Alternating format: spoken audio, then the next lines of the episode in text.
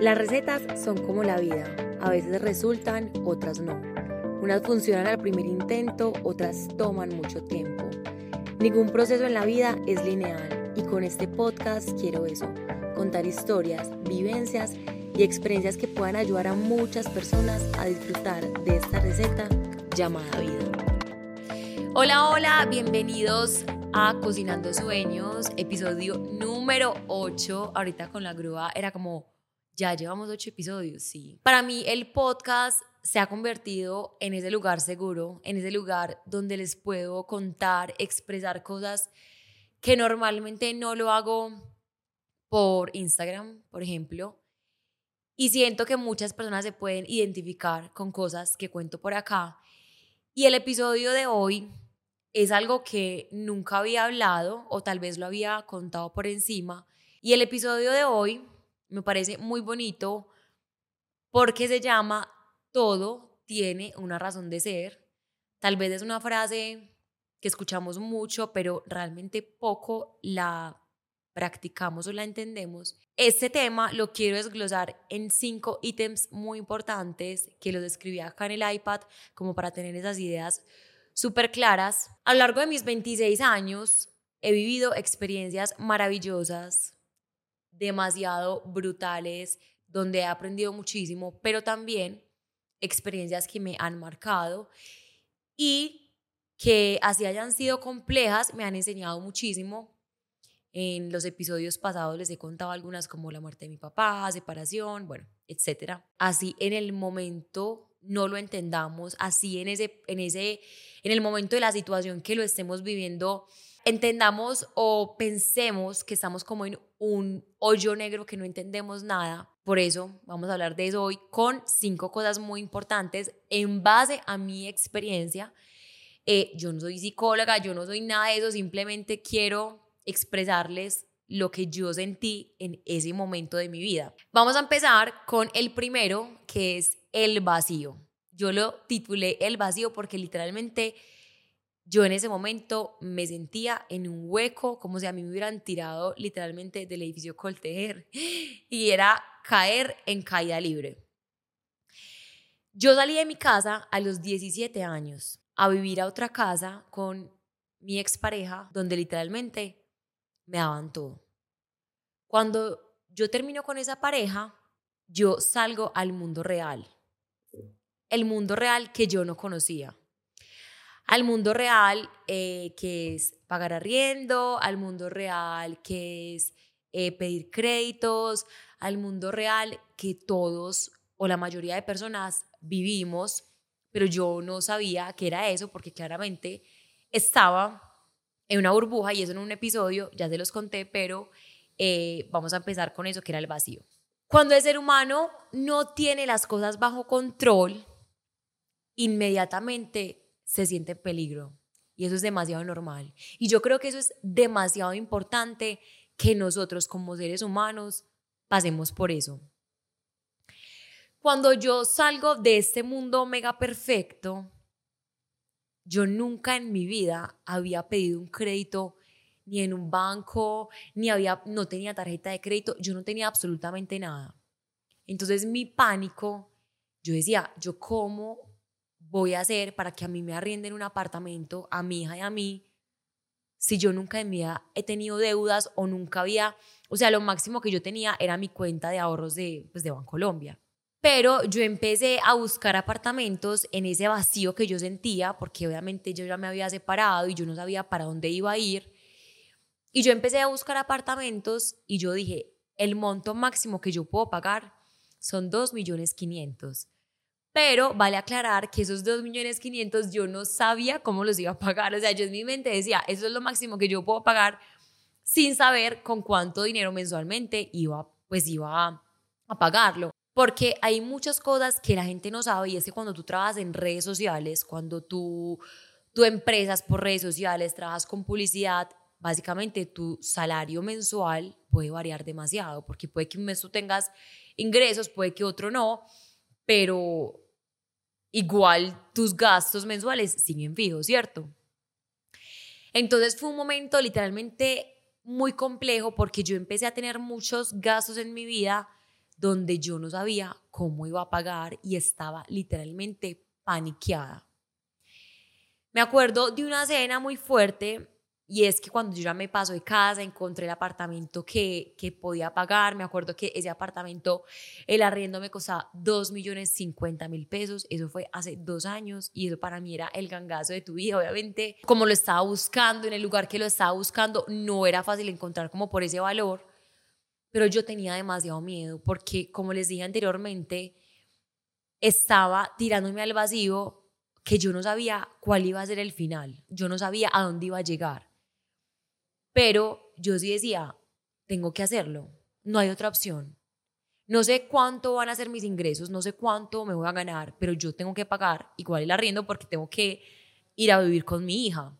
Y empezaron a pasar muchas situaciones del día a día, porque yo creo que lo más complejo son los gastos como diarios que uno a veces no tiene, como esa, ese flujo de caja. Y me acuerdo de una cena como fuerte que yo estaba en el comedor de ese apartamento, llevaba sin mucho un mes, y yo llamo a mi hermana y, la llamo llorando y le digo, vale, yo no voy a ser capaz con tantos gastos.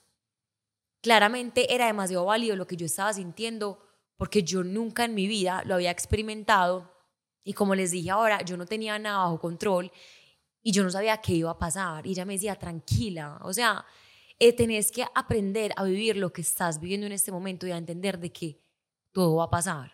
Hay una historia muy charra y es que como yo apenas estaba movilando mi apartamento, eh, yo me fui para Falabella a pedir una tarjeta de crédito para comprar el televisor, pues porque obviamente no tenía con qué comprarlo. Y yo le pregunté a mi padrastro como, Chachito, pues le decimos Chachito en la familia, Chachito, tengo que comprar televisor, ¿qué hago? No sé qué. Y me dijo, listo váyase para Falabella, pida la tarjeta de crédito y ya y con eso lo compra. Esas tarjetas las dan súper fáciles. Pues, güey, como yo no tenía historia crediticia, yo no tenía nada, obviamente no me iban a dar una tarjeta de crédito, pues, o como de ese valor. Y entonces yo llego a Falabella súper entusiasmada, y yo, bueno, voy a ir con televisor de acá, me recorrí todo el pasillo de los televisores. Cuando, bueno, eso a uno le dicen de una. Y yo, bueno, los datos que no sé qué, como no niña, no, su, pues como su proceso fue declinado. Y yo, ay, no. ¿Cómo así que fue declinado?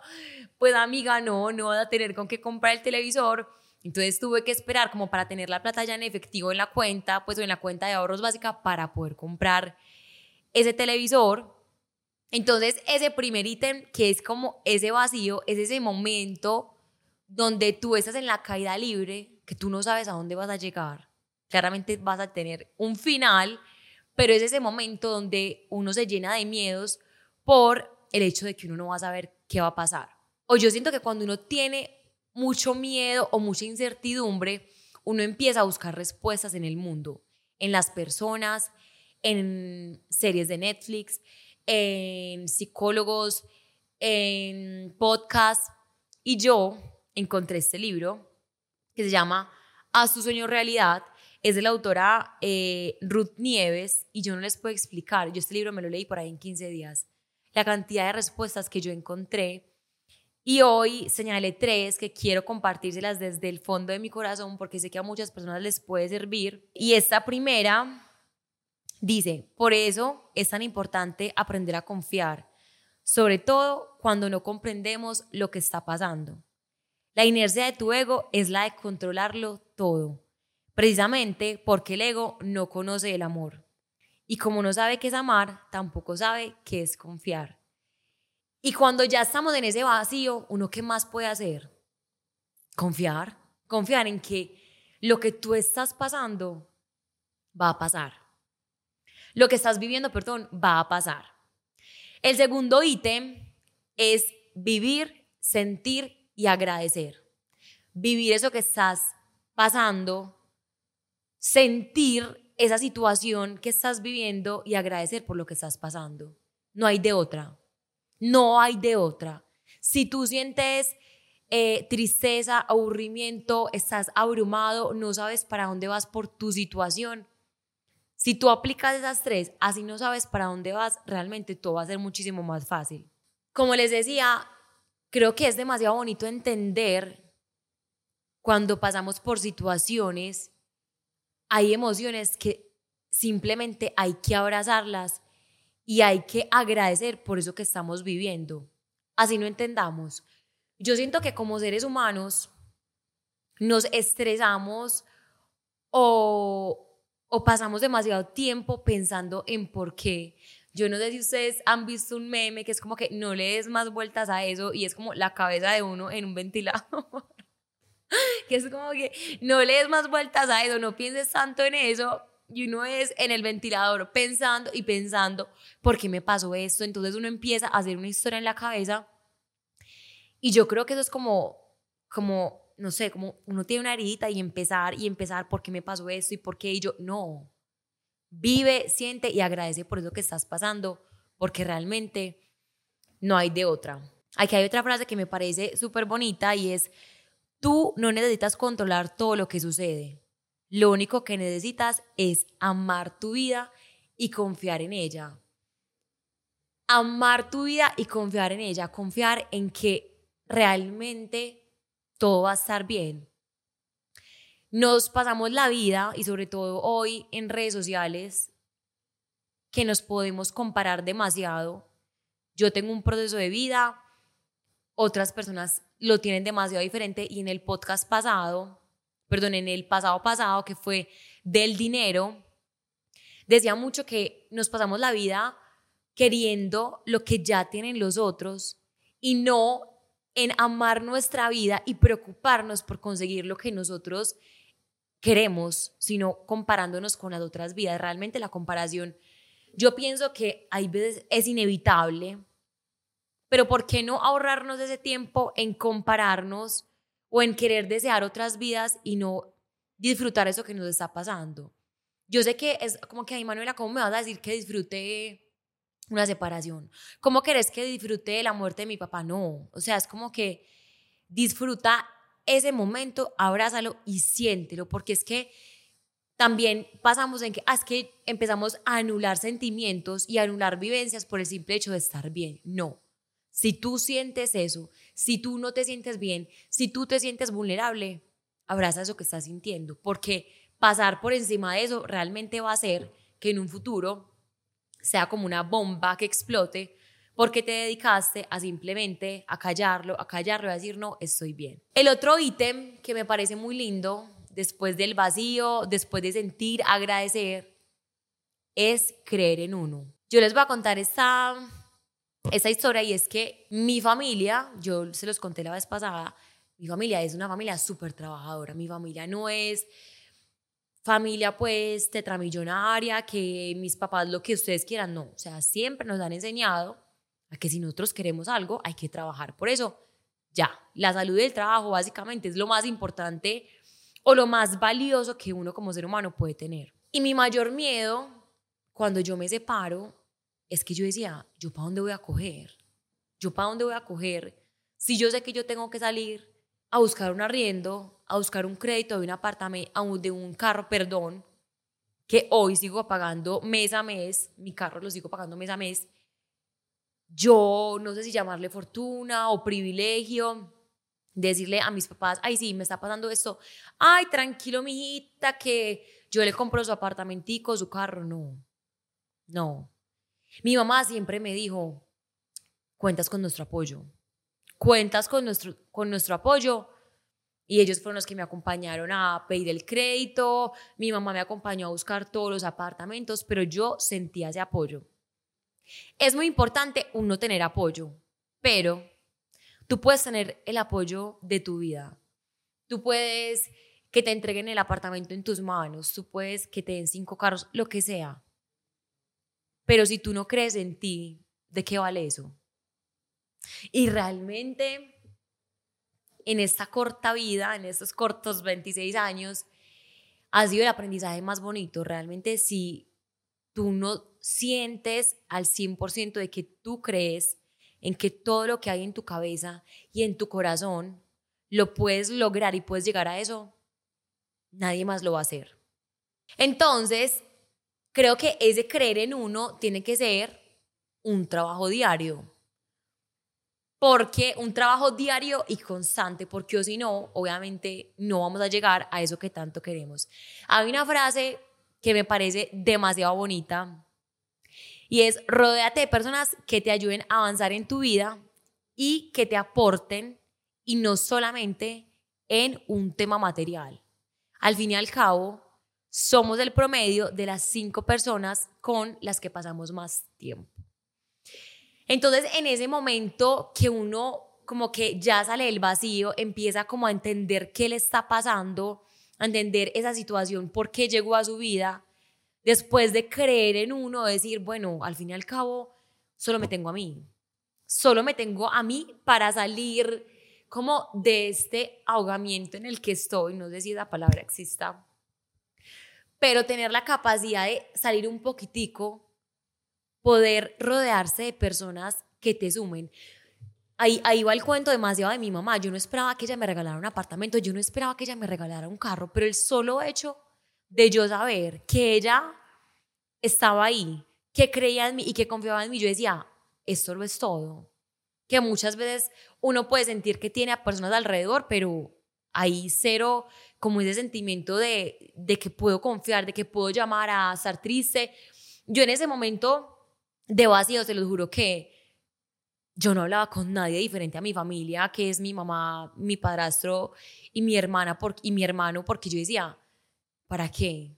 En este momento me siento demasiado vulnerable y no sé a dónde voy a caer con esos sentimientos que tengo, pero el simple hecho de saber que cuento con el apoyo de ellos, ya está. El otro ítem, creo que este es el penúltimo, visualiza eso que tanto deseas. Yo cuando arrendé ese primer apartamento, yo llegué a ese apartamento con la cama. Yo no tenía ni sala, yo no tenía, mi hija no tenía cama. No, yo no tenía, yo tenía mi cama y en mi cama dormíamos mi hija y yo. Cuando yo llegué a ese apartamento hiper mega vacío, yo me empecé a visualizar yo cómo me quería ver viviendo ahí. Yo qué muebles quería tener, yo qué nevera quería tener. Ah, bueno, y la lavadora, tenía esas dos cosas.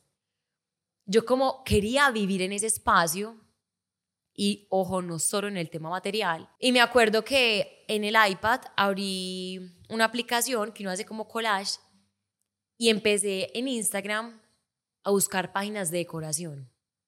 Empecé a buscar páginas de decoración y me acuerdo que me enamoré de un mueble de Paula Sierra de Zona de Home y el mueble pues era costoso, pero yo decía, yo me visualizaba sentada en ese mueble en mi sala y yo decía, yo lo quiero pero en ese momento no tengo la plata. Entonces empecé literalmente a visualizar cómo yo quería vivir, cómo me quería sentir. Y yo dije, me da mucha pena porque yo no tenía la plata, pero yo me moría por ese mueble. Y me acuerdo que yo le escribí a Pauli y yo le dije, Pauli, me muero por ese mueble que vos tenés, pero no tengo la plata. ¿Me lo puedes dejar a, a dos contados? Y yo tenía mucha pena porque obviamente las clientas de Pauli, pues obviamente cuando le van a decir eso, jamás. Pero yo dije, ¿qué es lo por qué puede pasar? Nada, que me diga que no y ya. Y me dijo, Manu, de una, me lo puedes dar en dos cuotas. Y así fue. Yo llamé a mi mamá, yo, mami, imagínate, Pauli me dijo que sí, ¿qué hacemos? Y como les conté, yo no tenía ni tarjeta de crédito, yo no tenía nada, solamente la cuenta de ahorros. Y mi mamá me dijo, Manu, yo te presto mi tarjeta de crédito, y póngala como a 25 cuotas. póngala por a 25 cuotas y me las vas pagando. Y así hicimos. Lo pagamos con tarjeta de crédito y se lo empecé a pagar pues como de a poquito a mi mamá. Y así fue, pero a, a donde voy es como que es demasiado importante que como ser humano nos visualicemos a dónde queremos llegar. Y no solamente en el tema de sueños, cosas básicas como la casa. ¿Cómo quieres tu mueble? ¿Cómo quieres tu cocina? Y les estoy diciendo que yo vivía en un apartamento absolutamente cómodo en el poblado con todas las de la ley, pero no era el apartamento de mis sueños. Pero ¿por qué no construir el apartamento de mis sueños con mi energía, con las cositas, con la plantica, con si yo desde mi mente lo podía lograr, atrayendo las cosas y obviamente pagando, eh, trabajando, ahorrando para llegar a eso que tanto quería. Entonces, realmente es demasiado importante ese visualizarnos porque si nosotros no pensamos en eso, con esa ley de atracción desde el fondo del corazón que uno dice, en verdad lo quiero, al final cabo eso nunca va a llegar porque no se va a traer.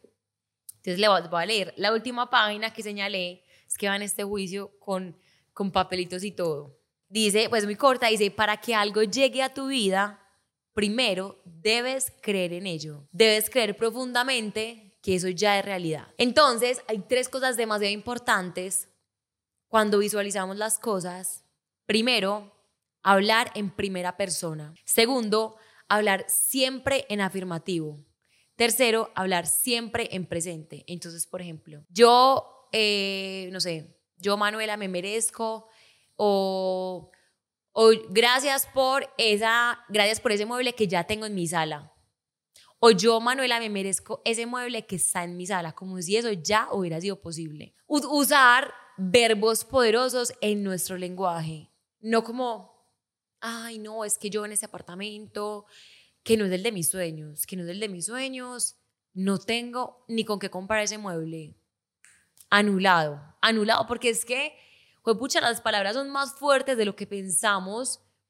Hay que incluir en nuestro, en nuestro vocabulario verbos poderosos. Yo quiero, yo soy capaz, yo, Manuela, me lo merezco. Todo empieza en la forma en que pensamos y en la forma en que lo comunicamos. Entonces, si tu sueño es tener un restaurante, yo voy a tener ese restaurante en tal parte o yo lo tengo y van a ir tantos comensales y mensualmente voy a facturar esto. Gracias porque yo facturo tanto, porque si no pensamos así, eso se va a quedar en el aire.